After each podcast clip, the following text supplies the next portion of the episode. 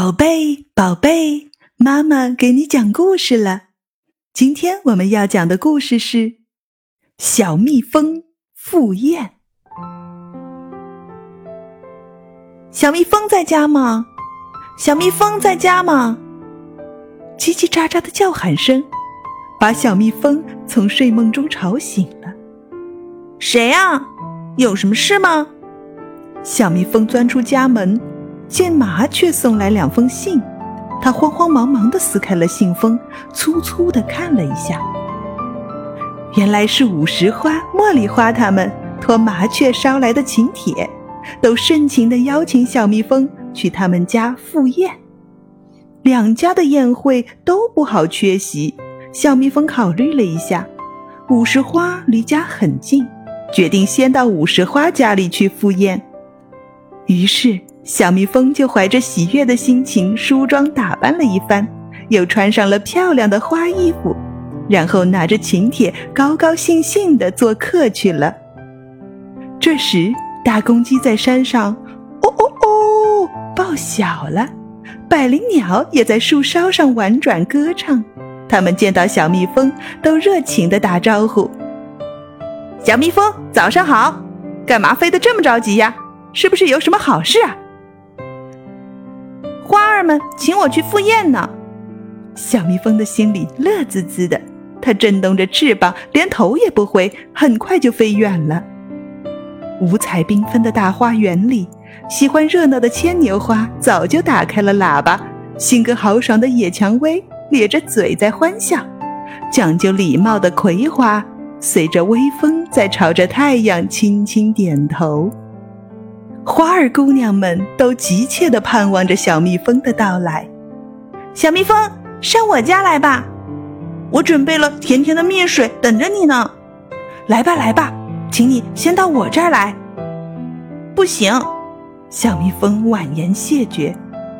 五十花和茉莉花捎来了请帖，等着我去赴宴呢。小蜜蜂兴致勃勃地来到了五十花的家门口。嗡嗡嗡。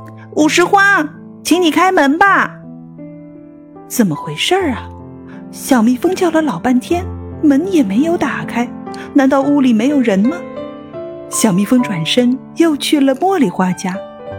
哎呀，茉莉花还在蒙头睡大觉呢。小蜜蜂上前轻轻地推了推它。喂，茉莉花，快醒醒吧！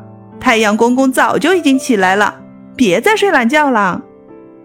可是茉莉花怎么也不吭声，翻了个身又呼呼的睡着了。太阳公公早已经爬上了东山，小蜜蜂赶这赶那，累得够呛，连口甜水都没有喝上。他真有点像泄了气的皮球，心里很不是滋味。小蜜蜂一回头，看到百灵鸟正蹲在树杈上笑话它呢。哎呀呀，小蜜蜂！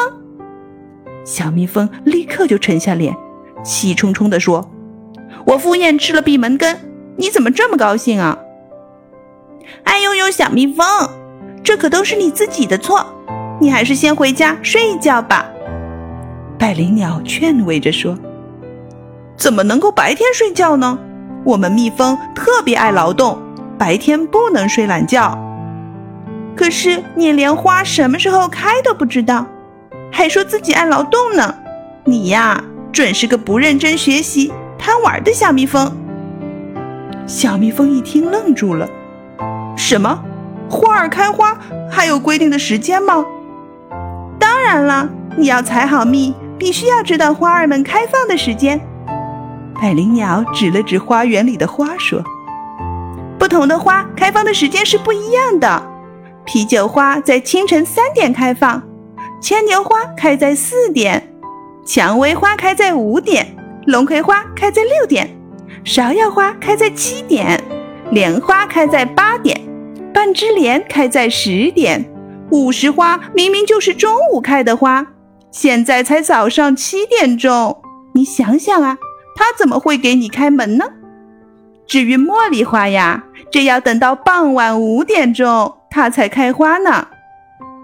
原来是这样，那么百灵鸟，你能不能告诉我，是谁将花儿们准时叫醒呢？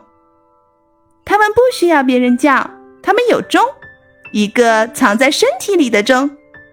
小蜜蜂越发觉得惊讶了。啊，什么钟？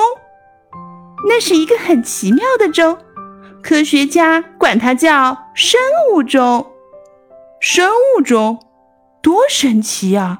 我要是也有就好了。嗨，小蜜蜂，人人都有钟。你想想啊，大公鸡清晨会报晓，牵牛花天亮前会打开喇叭，花生的叶子总是沿着朝霞开放，随着黑夜的降临，它就会闭合。这些都是生物钟在告诉我们什么时候休息，什么时候工作呢？小蜜蜂想了想，点点头说：“明白了。现在我先去别处采蜜，中午我去找五十花，等到傍晚呀，我再去找茉莉花。”等百灵鸟离开之后，小蜜蜂再拿出两份请帖，仔细的看了看。哎呀，可不是嘛！在请帖上清清楚楚、明明白白的这样写着：“小蜜蜂。”请您赴午宴，望准时光临。午时花，小蜜蜂，请您赴晚宴，望准时光临。茉莉花，小蜜蜂连连责怪自己实在是太粗心了，往后办事可一定要仔细些。